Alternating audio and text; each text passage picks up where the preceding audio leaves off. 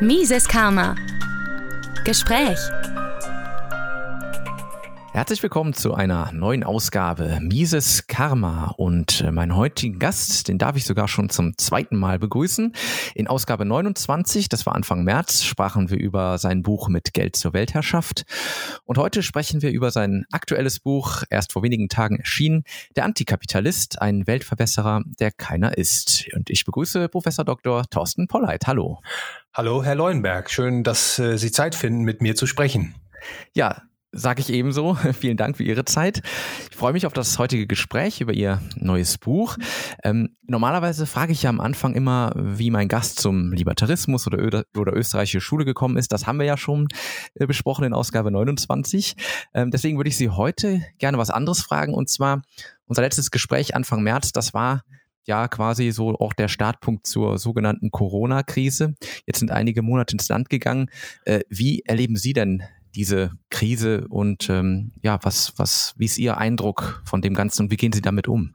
Also persönlich und familiär kommen wir gut durch diese Zeit. Also wir sind nicht betroffen unmittelbar, aber ich sehe natürlich mit äh, Sorge und Schrecken, wie diese äh, Krise gesellschaftlich äh, immer weiter um sich greift. Damit meine ich eben auch, äh, dass sie politisch instrumentalisiert wird. Und ich glaube nicht, dass äh, zumindest was äh, die Verhältnisse in Deutschland anbetrifft, ähm, es erforderlich ist, zu, zu derart drastischen Maßnahmen zu greifen. Also damit meine ich die Einschränkung der Grundrechte, sowie Vertragsfreiheit, Versammlungsfreiheit, Religionsfreiheit. Das halte ich für inakzeptabel und ich hoffe natürlich, dass äh, immer mehr Menschen sich auch dagegen stemmen werden, dass sie in ihrem Leben, in ihrem Wirtschaften derart drangsaliert werden. Ja, ähm, jetzt haben Sie ja Ihr neues Buch rausgebracht, der Antikapitalist, wie eben schon gesagt. Da werden wir heute also drüber sprechen. Der Titel ist ja schon recht provokant. Ähm, Sie haben gar keine Gender-Sternchen verwendet. Wie konnte das beim Verlag durchgehen? Ja, da sagen Sie was. Da habe ich gar nicht dran gedacht. Wissen Sie, ja, der Titel ist mir dann irgendwann auch äh, sozusagen eingefallen. Manchmal äh, befasst man sich ja mit einer Thematik von verschiedenen Seiten, äh, betrachtet man die Dinge und äh, dann schien mir doch das leitende Motiv in all diesen Aufsätzen äh, diese, diese Kapitalismuskritik äh, zu sein, die, der ich da auf der Spur war. Also Menschen werden zusehends skeptischer gegenüber dem System der freien Märkte, wollen sich auf den Staat verlassen. Ähm, äh, weisen alle Probleme, die sie beobachten, ob das in Wirtschaft und Gesellschaft oder Umwelt äh, ist, äh, dem Kapitalismus zu. Und da äh, erinnerte mich äh, erinnerte ich mich dann auch an ein Buch von Ludwig von Mises äh, mit dem Titel Die antikapitalistische Mentalität. Ja, und dann war sozusagen der Antikapitalist geboren und äh, sozusagen als Hommage an Hans-Hermann Hoppe ist dann auch der Untertitel äh, entstanden, ein Weltverbesserer, der keiner ist. Äh, viele Ihrer Zuhörer werden wahrscheinlich äh, dieses hervorragende Buch von Hans-Hermann Hoppe kennen, äh, Demokratie, der Gott, der keiner ist. Ja, und äh, ja. das sind so die Elemente und äh, ich habe das auch bewusst äh, als provokant äh, formulieren wollen, eben um die Menschen äh, auch dafür zu interessieren. Ja, wir haben jetzt sicherlich im Podcast ähm, viele Zuhörer, die den die ganzen Begrifflichkeiten äh, sehr wohl bewusst sind. Ähm, vielleicht allerdings erreichen wir auch einige neue Zuhörer und da würde ich gerne Sie zunächst einmal fragen, wie Sie denn überhaupt den Kapitalismus definieren würden. Ja, das äh, ist eine sehr gute Frage. Ähm, ich darf vielleicht voraus, äh, voranstellen, dass mir sehr wohl bewusst ist, dass der Begriff Kapitalismus politisch natürlich sehr aufgeladen ist. Das ist letztlich ein politischer Kampfbegriff geworden werden. Aber ursprünglich haben Ökonomen diesen Begriff verwendet, um ein Wirtschafts- und Gesellschaftssystem zu beschreiben, das sich aus drei wesentlichen äh, Elementen zusammensetzt. Zum ersten äh, sind die Produktionsmittel im Privatbesitz, also Fabriken gehören privaten Investoren, privaten Unternehmern und nicht dem Staat.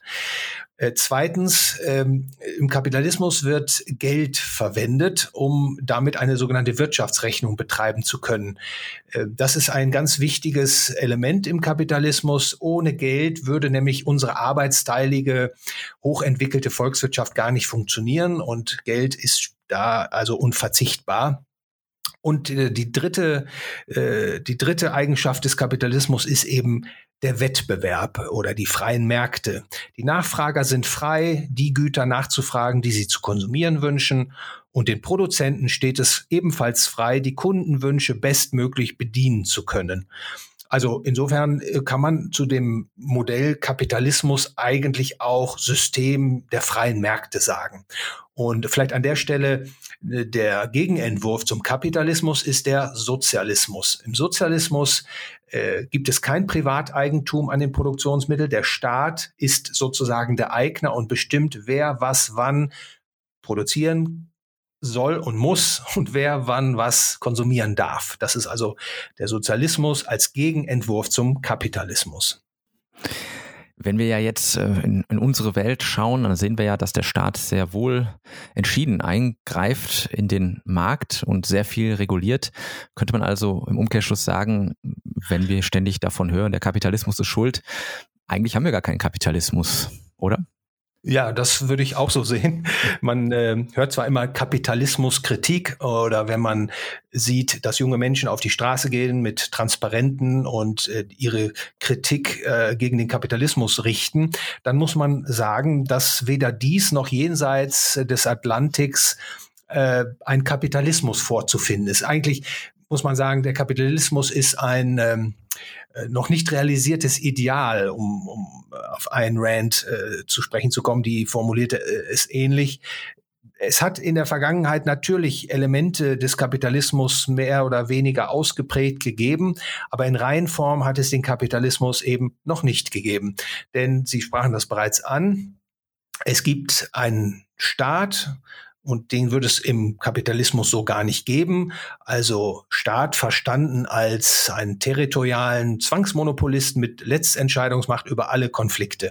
Und das ist äh, Allein das ist ein äh, Element, das gar nicht in den Kapitalismus passt und äh, auch für große Probleme eben sorgt. Und äh, deswegen versuche ich auch in diesem Buch zu verdeutlichen, dass äh, weder hier in Deutschland noch in Europa noch in den Vereinigten Staaten von Amerika ein Kapitalismus in Reihenform vorzufinden ist und dass die Probleme, die heute identifiziert werden und dem Kapitalismus angelastet werden, ihm zu Unrecht angelastet werden. Denn was man vorfindet, ist ein sogenannter ja, die Fachleute werden wahrscheinlich äh, das Wort kennen, ein Interventionismus, also ein Gesellschafts- und Wirtschaftssystem, in, der in dem der Staat immer stärker eingreift, um bestimmte politische Ziele zu erreichen. Also beispielsweise mit Steuern, mit Abgaben, mit Geboten. Der Staat äh, dringt letztlich in alle Lebens- und Gesellschaftsbereiche ein, also ob das äh, Schule, Kindergarten, Universität ist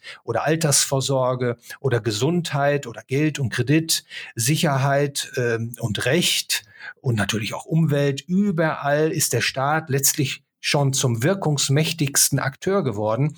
Und da kann man beileibe nicht mehr davon reden, dass wir heute hierzulande oder auch äh, über den Atlantik geblickt von einem Kapitalismus sprechen können.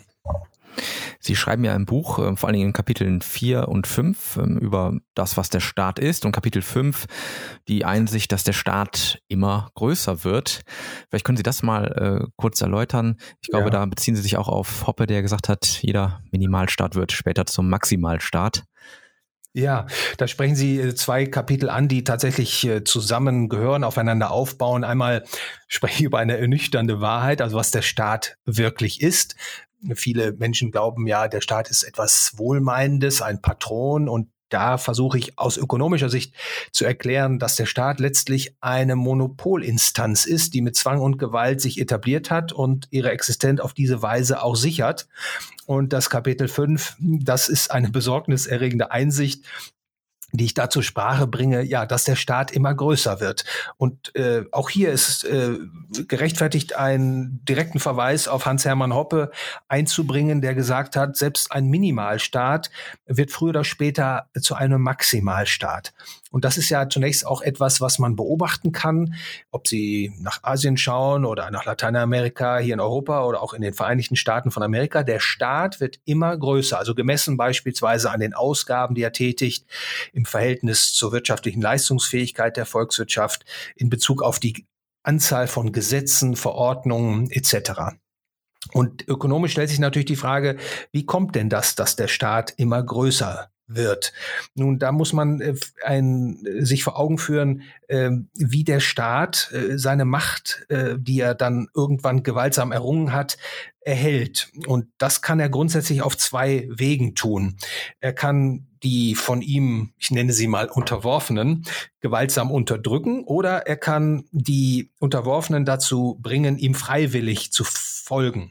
Und das Erstere, dass die Herrschaft mit dem Schwert, das ist ja heute nicht mehr üblich, also zumindest in der westlichen Welt, aber äh, was üblich geworden ist, dass der Staat äh, sich eine freiwillige Gefolgschaft der Mehrheit der Menschen äh, verschafft, indem er sie davon überzeugt, äh, dass es ihnen mit dem Staat viel besser geht als ohne ihn oder eben, dass der Staat vor allem durch großzügige Geschenke die äh, Unterstützung äh, der Wähler erreicht. Äh, wissen, der Staat besteuert äh, die Menschen und also die Produktiven, die, die, haben die Steuern zu zahlen und äh, das Geld geht dann an den Staat und der Staat reicht sozusagen das erbeutete Geld, nachdem er selbst sich davon bedient hat, an die wenigen oder weniger produktiven Menschen äh, weiter nach dem Motto äh, Paul äh, nehmen und Peter geben. Ja, und äh, der Staat beteiligt die Wähler also an seinem Beutezug. Und das führt natürlich dazu, dass er letztlich eine wachsende Gefolgschaft von Menschen äh, für sich einnimmt. Und das ist ein Erklärungsmodell, warum wir eben heute gerade in den modernen Demokratien äh, erkennen können, dass der Staat immer größer wird, immer mächtiger wird im Wirtschafts- und Gesellschaftsleben. Sie sprechen im Buch ja auch von der berühmten sozialen Marktwirtschaft. Ähm, da schaut man ja gerne zurück auf die Zeiten des ähm, sogenannten Wirtschaftswunders in Deutschland. Aber Sie beschreiben die soziale Marktwirtschaft als eine Utopie. Vielleicht mögen Sie das auch mal kurz ausführen. Ja, das äh, schön, dass Sie das ansprechen das ist ja äh, äh, quasi schon ein Kultstatus, dem äh, die soziale Marktwirtschaft zugewiesen wird. Vielleicht darf ich an der Stelle auf das Wörtchen sozial eingehen. Friedrich August von Hayek hat das mal als Wieselwort bezeichnet. Und was meint er damit? Ähm, angeblich kann ein Wiesel, dieses Tier, ein Hühnerei aussaugen, also ohne dass die äußere Schale des Eis sichtbar beschädigt ist. Also der Inhalt des Eis verschwindet und das kann offensichtlich das Wiesel tun. Und ähm, das Wieselwort bezeichnet ein Wort, äh, das man, wenn man es einem anderen Wort äh, vorausstellt, äh, den Bedeutungsinhalt dieses Wortes vollkommen verändert. Und das kann dieses Wort sozial. Äh, Beispiel, wenn man über soziale Marktwirtschaft spricht, Herr Leuenberg, dann äh, geht in Ihrem Kopf etwas vor und das ist vermutlich, dass Sie erkennen, ja, wenn es eine soziale Marktwirtschaft gibt, dann gibt es auch eine unsoziale Marktwirtschaft. Hm. das automatisch geschieht vermutlich in Ihrem Kopf und auch im Kopf jetzt der Zuhörerinnen und Zuhörer. Und ähm, das wiederum bedeutet, dass man eine Sozial äh, dass man eine Marktwirtschaft äh, nicht frei äh, sich selbst überlassen darf, sondern dass man da eingreifen muss. Man will sie ja sozial machen. Denn äh, eine Marktwirtschaft ist ja per se offensichtlich nicht sozial. Und das ist schon eine Eintrübung der Bedeutungsinhalte und quasi auch ein Einfallstor für diesen sogenannten Interventionismus. Und der, Internet, der Interventionismus ist in Deutschland als soziale Marktwirtschaft bekannt. Der Ökonom äh, Ludwig von Mises hat sich sehr intensiv mit dem Interventionismus äh, auseinandergesetzt und er hat erkannt, dass wenn der Staat einmal beginnt, irgendwo einzugreifen, auf den einmaligen Eingriff immer mehr und äh, tiefergehende Eingriffe folgen. Also wie ein Tintenfleck breitet sich die, der Ersteingriff aus und früher oder später hat der Staat überall seine Finger äh, drin und äh, verändert damit äh, das, das System der freien Märkte. Und der Extrempunkt dieser, der, dieses Interventionismus, wenn man ihn, äh, wenn man ihn nicht stoppt, ist dann eben der Sozialismus. Also insofern ist äh, diese soziale Marktwirtschaft, von der heute viele äh, voller Bewunderung sprechen, nichts anderes als eine Form des Interventionismus.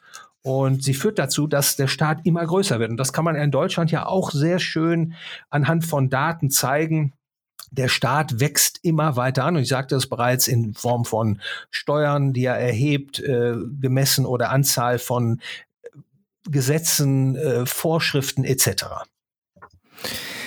Sie wagen ja auch im Buch einen Blick Richtung China. China wird ja gerne so in der öffentlichen Wahrnehmung auch als kapitalistisch dargestellt, weil dort eben in den letzten Jahren sehr, sehr viel äh, produziert wurde und immer noch wird. Aber Sie schreiben ja auch, das ist ja gar kein Kapitalismus, beziehungsweise er möchte gerne einer sein. Ähm, was, ja, was haben Sie dazu zu sagen, zu China? Ja, das ist ein Kapitel, was relativ spät dann entstanden ist, aber ich habe eben auch gemerkt, dass diese Kapitalismuskritik ähm, auch umfassen muss, ein Blick eben auf die Welt, äh, bald die weltgrößte Volkswirtschaft, nämlich China. Und äh, ich habe das Kapitel genannt, Chinas Aufstieg, äh, ein Kapitalismus, der keiner ist, will die Welt erobern. Ja, und ich äh, versuche hier eben zu verdeutlichen, dass China alles andere als ein kapitalistisches System ist. Ähm, man hat da ein autoritäres kommunistisches Regime, was äh, die Geschicke von etwa 1,4 Milliarden Chinesen äh, lenkt. Und man greift zwar hier und da auf äh, Märkte zu, man lässt äh, gewisse Märkte auch äh, mehr oder weniger frei, aber insgesamt äh, greift der chinesische Staat natürlich nach wie vor äh, weitreichend ein bei Lohnfindungen äh, oder äh, bei der Ansiedlung von Industrien. Also man kann äh, aus ökonomischer Sicht das System sicherlich nicht als kapitalistisches System äh, begreifen. Und in der letzten, ja, in den letzten Monaten, vielleicht im letzten Jahr ist ja auch deutlich geworden, dass äh, der Umgang mit China, wie er in den letzten Jahrzehnten sich vollzogen hat, alles andere als unproblematisch ist. Ähm, es hat hier eine Einsicht gegeben, dass China eben nicht dabei ist, äh, demokratisch und rechtsstaatlich zu werden, äh, sondern ein autoritäres Regime äh, aufgesetzt hat und das auch versucht jetzt durchzusetzen weltweit. Also dieses Kapitel soll da auch Aufklärungsarbeit leisten dass äh, China eben kein, keine Speerspitze äh, des äh, Kapitalismus ist und werden wird, sondern durchaus ein gefahrvoller Wettbewerber im Wettbewerb der Systeme geworden ist. Und eine überzeugende Antwort, wie damit umzugehen ist aus Sicht der westlichen Welt, die steht leider noch aus man sieht ja auch China oder so nehme ich das teilweise wahr, so ein bisschen als also ein negativer Vorreiter, wenn man so möchte, was die ganzen Maßnahmen äh, anbelangt in Sachen Überwachung. Ähm, sie haben auch dieses Social Credits Point System eingeführt. Und wenn man den, den Grünen da mal zuhört, die sehen das ja auch als ein Modell, was denkbar wäre für, für Deutschland oder für den Westen. Da äh, kommt man ja dann natürlich auch, äh, wenn auf der einen Seite von Kapitalismus gesprochen wird und dann gleichzeitig von dieser Art äh, der Gesellschaftsstruktur, ist man ja auch in einem, ja, in einer Diskrepanz. Das schließt sich ja, ja im Grunde genommen gegenseitig aus. Ja, richtig. Es gibt natürlich politische Ideologen und politische Kräfte, die ähm, keine Präferenz haben für die freie Gesellschaft und Wirtschaftsordnung, sondern die meinen, die Geschicke der Menschen auf diesem Planeten nach politischen Vorgaben und zwar die sie stellen, äh, zu lenken und steuern äh, sein. Und das Modell China ist natürlich äh, für diese äh, Gruppierung äußerst verlockend. Sie sprachen das bereits an. Man äh, kontrolliert das Leben der Menschen äh, durch und durch. Also Sie äh, sprachen ja letztlich das äh, Sozialkreditsystem an. Die Menschen werden bei Regie, äh, regierungstreuem Behand äh, Verhalten belohnt und bei Regierungs äh, ungewolltem Verhalten werden sie bestraft und das lässt sich natürlich alles digital abbilden. Und äh, ja, das ist natürlich eine düstere Dystopie, die da am Horizont erscheint und äh, ist letztlich natürlich ein Frontalangriff auf die freie Gesellschaft und Wirtschaft, wie wir sie im Westen zumindest in den letzten Jahrzehnten hatten. Und äh, man kann also nur warnen, äh, dass äh, man sozusagen dieses chinesische Modell ähm, äh, hochfallen, äh, gewissermaßen äh, versucht hier im Westen zu adaptieren. Aber dessen ungeachtet, es gibt, denke ich, Kräfte, die daran arbeiten, die mehr Sympathien haben, den Schulterschluss äh, mit dem autoritären Regime in äh, Beijing zu suchen, als äh, den Zusammenschluss mit den Vereinigten Staaten von Amerika zu befördern. Sie haben gerade schon die Dystopie angesprochen. In den äh, ja, nächsten Kapiteln des Buchs geht es insbesondere um das Geldsystem, auch um den Zins ähm, und ja, die Dystopie sozusagen, der Drang zur Fiat-Weltwährung. Das geht ja ein bisschen einher mit Ihrem äh, letzten Buch, mit Geld zur Weltherrschaft. Ähm, vielleicht für die Zuhörer, die jetzt die Ausgabe noch nicht kennen und sich damit noch nicht so auseinandergesetzt hat, vielleicht können Sie da auch mal kurz erklären, was überhaupt, ja, was man unter Fiat-Geld versteht und äh, wieso Sie darin die Dystopie sehen? Ja, also ich habe äh, natürlich ein besonderes Interesse an der Geldtheorie und äh, ich fühle mich da auch immer ermuntert, weil ich immer wieder merke, es gibt ein großes Interesse, mehr zu wissen über äh, Wesen und Natur des Geldes und es gibt auch immer Missverständnisse, die sich eingeschliffen haben und da ist etwas aufklärende Arbeit äh, immer wichtig. Und deswegen habe ich hier auch ein Kapitel zeitloses Wissen, heißt das über ein unverzichtbares Gut, nämlich das Geld. Und äh, ich versuchte einige Grundlagen äh, zu legen, die dem Leser helfen sollen, besser zu begreifen, was Geld eigentlich ist und welche Bedeutung es hat in unseren modernen, arbeitsteiligen Volkswirtschaften. Und äh, ich komme dann aber auch äh, zu, äh, zu äh, auf, auf ein Thema, das ist so ein bisschen unappetitlich, nicht? Äh, habe das überschrieben mit äh, äh, den Worten, wie der Staat das Geld zerrüttet. Eine kurze Geschichte des Goldgeldes. Darin will ich im Grunde deutlich machen, dass ähm, die Norm äh, des, der, der Geldordnung der Menschen eigentlich immer ein Waren, ein Sachgeld war, meistens in Form von Gold und Silber. Das hat immer gut funktioniert und heutzutage haben wir eben aber kein Gold oder Silbergeld oder warengedecktes Geld mehr, sondern Sie sprachen das bereits an, ein sogenanntes Fiat-Geld oder ich sage da auch häufig zu ungedecktes Geld oder ungedecktes Papiergeld. Und dieses Geldsystem ist im Grunde in den frühen 1970er Jahren in Gang gesetzt worden, indem die Amerikaner die Golddeckung des US-Dollar aufgehoben haben. Man konnte also plötzlich nicht mehr seine US-Dollar in physisches Gold eintauschen und damit wurde de facto das Weltgeldsystem zu einem uneinlösbaren Papiergeldstandard oder man kann eben auch Fiat-Geld dazu sagen. Und äh, ich sage an der Stelle vielleicht, äh, dass das Wort Fiat vom lateinischen Wort Fiat kommt. Das heißt so viel wie so sei es. Also Fiat-Geld ist, wenn man so will, erzwungenes oder oktroyiertes Geld. Und äh, dieses Fiat-Geldsystem, was man heute vorfindet, zeichnet sich dadurch aus, dass der Staat mit seiner Zentralbank das Geldmonopol hält. Nur er darf Geld in Umlauf bringen. Eine zweite Eigenschaft dieses Fiat-Geldes ist, dass dieses Geld vorzugsweise durch Kreditvergabe geschaffen und in Umlauf gesetzt wird. Also immer dann, wenn eine Bank einen Kredit vergibt an Sie, Herr Leuenberg, oder an eine Unternehmung, dann schafft sie neues Geld sprichwörtlich aus dem Nichts. Und die dritte Eigenschaft ist, dass dieses Fiat-Geld entmaterialisiert ist. Das äh, ist vorzugsweise in Form von Bits and Bytes, also Festplatten, äh, Einträgen auf Computerfestplatten verfügbar und zuweilen eben auch äh, in Form von äh, bunten Papierzettelchen. Ähm, und dieses Fiat-Geld ist eben nicht natürlich in die Welt gekommen, sondern das war, wenn man so will, ein monetärer Enteignungsakt.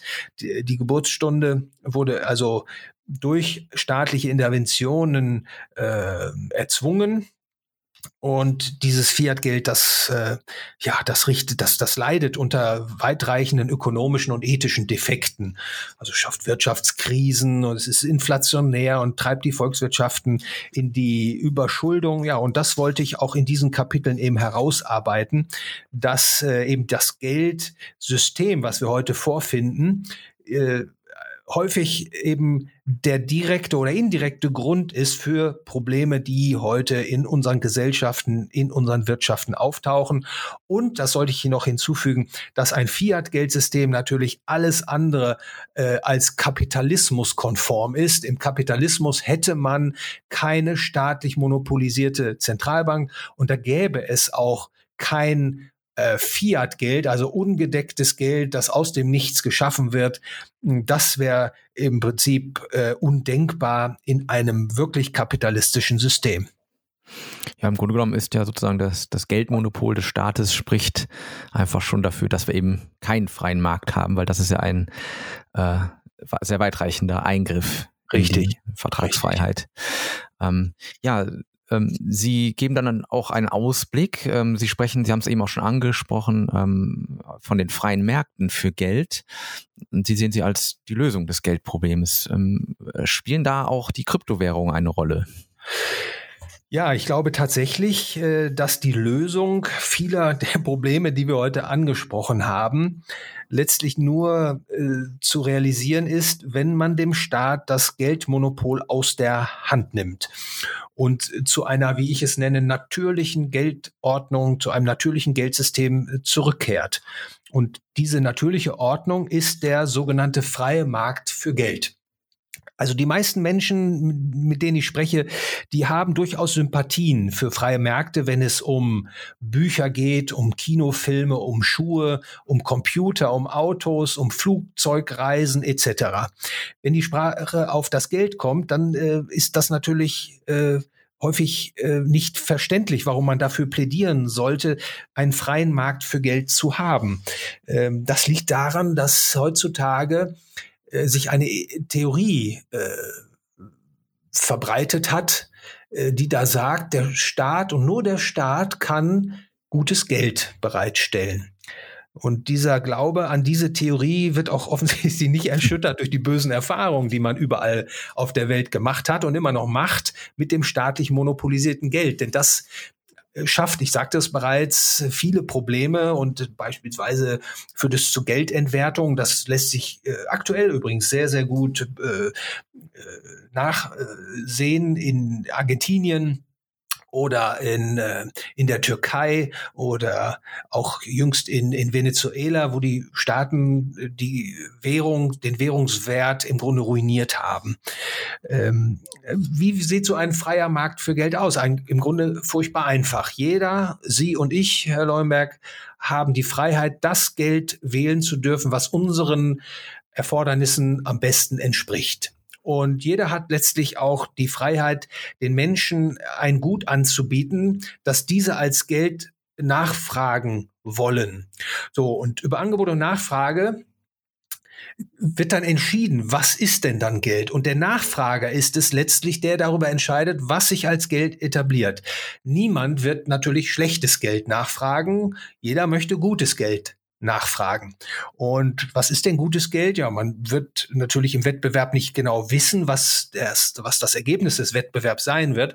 Aber aus heutiger Sicht weiß man, dass gutes Geld einige Eigenschaften haben muss, wie zum Beispiel. Es muss knapp sein, es muss äh, homogen sein, also von gleicher Art und Güte. Es muss prägbar sein, teilbar sein. Es muss lagerfähig sein. Man muss es gut transportieren können. Es muss eine relativ hohe Wertigkeit pro Gewichtseinheit haben oder Einheit haben. Und ähm, es muss auch hinreichend bekannt sein bei den Menschen. Und in, wenn man diese Anforderungen akzeptiert, dann könnte man sich gut vorstellen, dass in einem freien Markt für Geld beispielsweise die Menschen Gold als Grundgeld wählen. Gold als Grundgeld wählen. Und das muss man sich dann nicht so vorstellen, dass dann alle mit äh, klimpernden Münzen umherlaufen, sondern man würde dann in einem freien Markt für Geld auch sogenannte Goldlagerstätten haben, also nennen wir sie mal Banken. Dort lagern sie das ein und dann bekommen sie auf ihr iPhone eine App und dann steht da drin, dass sie bei einer bestimmten Lagerstelle so und so viel Gramm Gold, Feingold hätten. Und damit können sie dann ihre Bankgeschäfte, ihre Zahlungen abwickeln. Ganz so, wie sie das heute auch gewohnt sind, per Überweisung, Lastschrift etc das ist ein System, was vermutlich sich so in einem freien Markt etablieren könnte. Und sie fragt mich ja auch nach Kryptoeinheiten. Ja, möglicherweise sind es dann Kryptoeinheiten, äh, die von den Menschen als Geld nachgefragt würden und dann würden eben Kryptoeinheiten für Zahlungszwecke äh, verwendet werden. Und mein großes Plädoyer ist eben, einen freien Markt für Geld zuzulassen. Denn ich glaube, dass die Problematik, die wir eben auch ansprachen, äh, das Anwachsen der Staaten, äh, dass die Staaten immer mächtiger werden und unsere Freiheit und damit auch unseren Wohlstand ernstlich, mittlerweile ernstlich bedrohen, dass diese Problematik nur gelöst werden kann, wenn man dem Staat die Geldproduktion aus der Hand nimmt Und der Entwurf dazu ist eben ein freier Markt für Geld. Ja, man sieht ja auch an den Maßnahmen, die die EU in den letzten Monaten ergriffen hat, dass man da vielleicht durchaus äh, Sorge hat, dass diese, ja, dass dieses Monopol schwinden könnte. Man hat ja, glaube ich, jetzt zuletzt auch ähm, die, die äh, Bitcoin möchte man gerne einschränken. Äh, andere Staaten sind schon hingegangen und verbieten, glaube ich, jetzt auch den privaten Handel mit Bitcoin. Ähm, und auch das Goldlimit, glaube ich, wurde in irgendeiner Form auch äh, eingeschränkt, dass ich als Privat handeln kann. Ja, der Staat versucht natürlich, Herr Leuenberg, ähm, äh, jede Konkurrenz gegenüber seinem Monopolgeld äh, klein zu halten beziehungsweise, beziehungsweise zu ersticken. Und das macht er natürlich nicht im Bestreben, dass die Menschen besseres Geld bekommen, sondern letztlich natürlich, um seinen Herrschaftsanspruch durchsetzen zu können. Das sollte man äh, äh, stets vor Augen haben. Der Staat arbeitet also nicht mit Eifer daran, den Bürgern besseres Geld, das beste Geld, was man sich vorstellen kann, zu geben, sondern der Staat pocht auf sein Geldproduktionsmonopol, um sich um seine Existenz zu sichern. Und äh, das äh, gilt es eben auch äh, zu verstehen. Und wenn man das verstanden hat, dann glaube ich, kann man eben auch viele Entwicklungen, die sich heute zeigen, äh, besser verstehen und die, Ur, äh, die Gründe, die, die Ursprünge von Konflikten, die sich heute zeigen, äh, denen kann man dann besser auf den Grund gehen. Ja, Sie bieten dann im Buch aber auch einen Ausblick. Ähm, nämlich neben dem freien Markt für Geld sprechen Sie auch vom freien Markt für Sicherheit. Und äh, ja, Sie lassen auch gerne das Wort Privatrechtsgesellschaft im Buch vorkommen. Vielleicht mögen Sie da auch mal einen Ausblick geben, was denn äh, Ihrer Meinung nach ein möglicher Ausweg des aktuellen Systems sein könnte. Ja, das Kapitel heißt, äh, natürlich geht es ohne den Staat, ein freier Markt für Sicherheit glaube, die meisten Menschen, die meisten Ökonomen sicherlich äh, sehen eine Grundfunktion des Staates in der Bereitstellung der Güter Recht und Sicherheit. Und ich glaube, es ist unbenommen, dass wenn Menschen in einer Gemeinschaft friedvoll und produktiv zusammenleben, dass man da Recht und Sicherheit, diese Güter, dass diese Güter unverzichtbar sind. Die Frage ist allein, wie kann man denn Recht und Sicherheit bereitstellen? Und die herrschende Meinung heute ist, das müsse monopolisiert werden. Das könne nur der Staat leisten. Und äh, ich bin immer geneigt, das äh, als äh, logischen Fehlgriff äh, zu charakterisieren, als sogenannten Non sequitur. Also wenn Sie Affen Fahrrad fahren sehen, dann können Sie daraus nicht schließen, dass nur Affen Fahrrad fahren können. Und so ist es auch mit den Gütern Geld, äh, Recht und Sicherheit. Äh, natürlich lassen diese Güter sich auch über einen freien Markt bereitstellen. Und äh, diese freie Marktlösung ist auch letztlich äh, das Prinzip, was kompatibel ist mit einer freien Gesellschafts- und Wirtschaftsordnung. Denn ich habe bereits darauf, oder wir sprachen bereits äh, davon, der Staat weitet sich immer weiter aus. Das sollte man äh, berücksichtigen.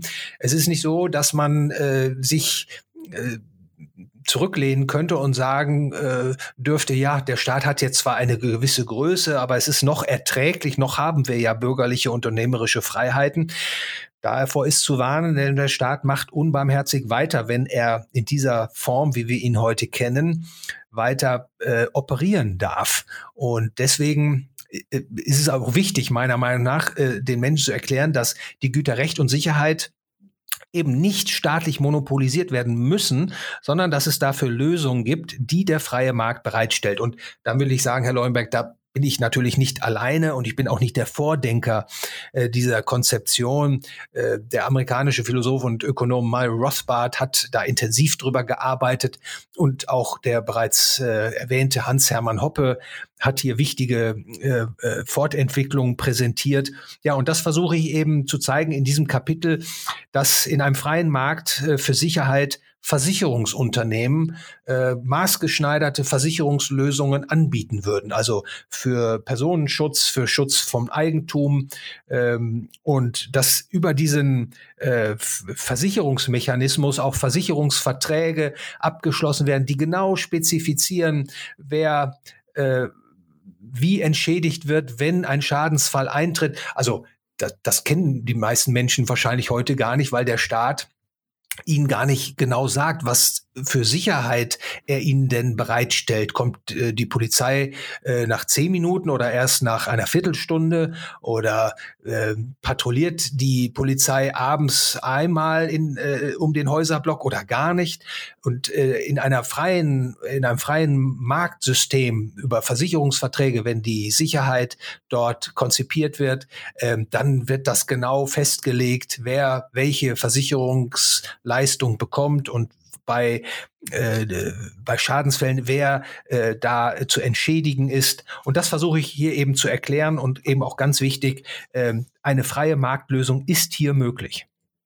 Es ist ja auch äh, ein, ein, ein offener Widerspruch, wenn Menschen äh, sozusagen den, den Kapitalismus in Anführungsstrichen kritisieren äh, und Monopolbildung verhindern wollen und aber gleichzeitig auf der anderen Seite dann eben die eigentlich wichtigsten Dinge dann aber dem Staat in die Hand geben und dort sozusagen das Monopol weiter fördern für Recht und Sicherheit, wie Sie eben schon gesagt haben. Ja, ich glaube, Sie, äh, das lässt sich wahrscheinlich zurückführen auf, ich nannte das bereits schon, auf ähm, äh, das ordoliberale Denken. Also gerade nach dem äh, Ende des Zweiten Weltkrieges gab es in Deutschland Ökonomen, die sehr wohl wussten, dass der Staat äh, zum Problem werden kann, dass der Staat also so mächtig wird, dass er Leben und Freiheit des Individuums äh, nicht nur gefährdet, sondern vernichten kann. Und in dem Wissen hat man dann versucht, den Staat zu zähmen. Also die Idee war, äh, ja, ja, man braucht den Staat ja schon für einige Dinge, also beispielsweise für Recht und Sicherheit. Äh, aber wir wissen gleichzeitig, wenn der Staat zu stark wird, dann kann er gefahrvoll werden. Und deswegen hegen wir ihn sozusagen ein mit, mit Gesetzen und Verfassungsregeln. Das ist äh, sozusagen der, der Entwurf der Ordoliberalen. Ähm, und äh, der ist, wie ich meine, gescheitert. Dass äh, der Staat sich nicht einhegen lässt, das zeigt sich eben daran, dass der Staat, ich sagte das bereits, äh, immer größer wird. Ein Staat lässt sich durch äh, Vertragswerke, Verfassungen letztlich nicht bändigen. Zumal ja das Recht auch von ihm monopolisiert ist. Also letztlich äh, der Richter, der über den Staat befindet, also über seine Taten befindet, ist ja selbst vom Staat bezahlt. Das heißt, in einigen kleinen unbedeutenden Streitfällen zwischen beispielsweise den Bürgern und dem Staat wird äh, der Richter vielleicht dann doch dem Bürger Recht geben, aber in essentiellen Fragen, die den Staat betreffen, also ob Steuern Raub sind, ob äh, der Staat hm, beispielsweise die jungen Männer zur Wehrpflicht äh, verpflichten darf. Äh, da wird der Richter tendenziell klein beigeben. Und das ist eben das große Problem, was nicht gelöst ist, wenn man dem Staat das Monopol für Recht und Sicherheit zuspricht. Und deswegen ganz wichtig eben zu verstehen, der freie Markt bietet Lösungen, sei es eben für Sicherheit oder eben für Rechtsetzung und Rechtsdurchsetzung.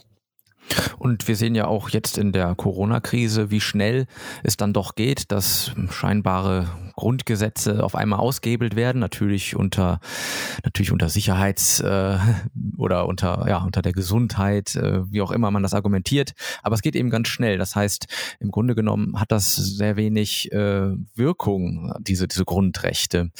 Sehen Sie persönlich dann vielleicht auch die Krise als eine gewisse Chance, dass man, dass dort auch vielleicht Menschen auf einmal erkennen, dass äh, ja, dass der Staat möglicherweise nicht die beste Lösung für Sicherheit und Gesundheit und Grundrechte ist? Also ich glaube, und ich bin auch grundsätzlich ein optimistischer Mensch, äh, dass die Ideen, die die Menschen haben, letztlich entscheiden, wohin die Reise geht. Also wenn die Menschen überzeugt sind, dass der Staat und dass der Sozialismus heilsbringend sind, dann wird man einen Maximalstaat bekommen, wird man ein sozialistisches System errichten. Aber wenn die Menschen merken, die Idee der Freiheit, äh, des Kapitalismus, der freien Marktwirtschaft ist äh, das, was sie eigentlich sich und ihren Familien, ihren Gemeinden, ihren äh, ihrem Lebensumfeld wünschen, dann wird letzteres umgesetzt. Und deswegen ist es wichtig, in diesen Ideenwettbewerb einzutreten. Und da muss man sagen, in den letzten Jahrzehnten sind gerade diese freiheitlichen kapitalistischen Ideen immer weiter zurückgedrängt worden. Es gab immer weniger Ökonomen, die sich dafür eingesetzt haben. Und deswegen konnten auch diese kollektivistischen, sozialistischen, antikapitalistischen Ideen so weit sich ähm, äh, so weit äh, nach vorne dringen. Und sie prägen heute maßgeblich das, was in den Regierungszentralen praktiziert wird, sei es äh, hier in Europa oder auch in den Vereinigten Staaten von Amerika.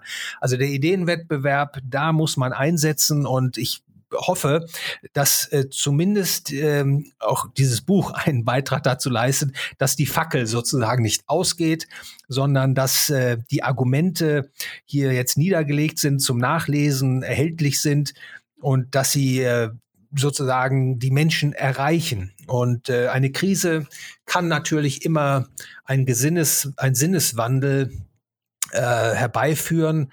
Äh, ich muss sagen, noch glaube ich, sind die Einsichten nicht so weit verbreitet, dass man hoffen könnte, aus dieser aktuellen Krise äh, wird sozusagen die Rückkehr äh, zur freien Gesellschaft, zur freien Wirtschaft beschritten, wird der Kapitalismus rehabilitiert.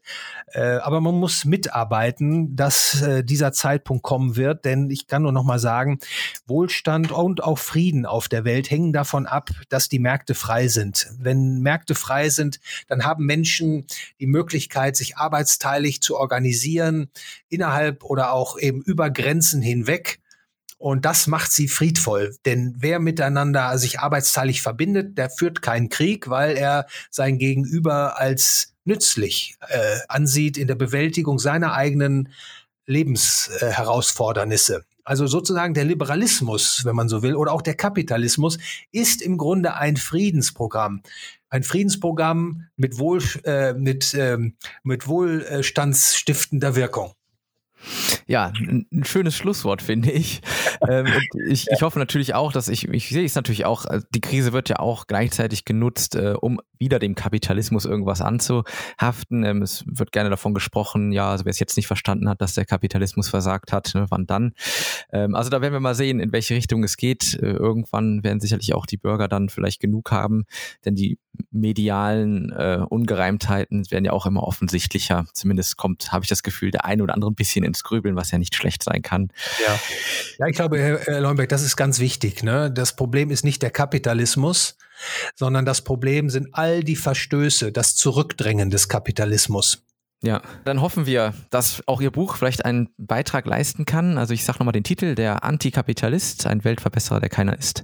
Erschienen am 13. Oktober, also ganz frisch und ähm, findet man überall, wo es Bücher gibt, den nehme ich an.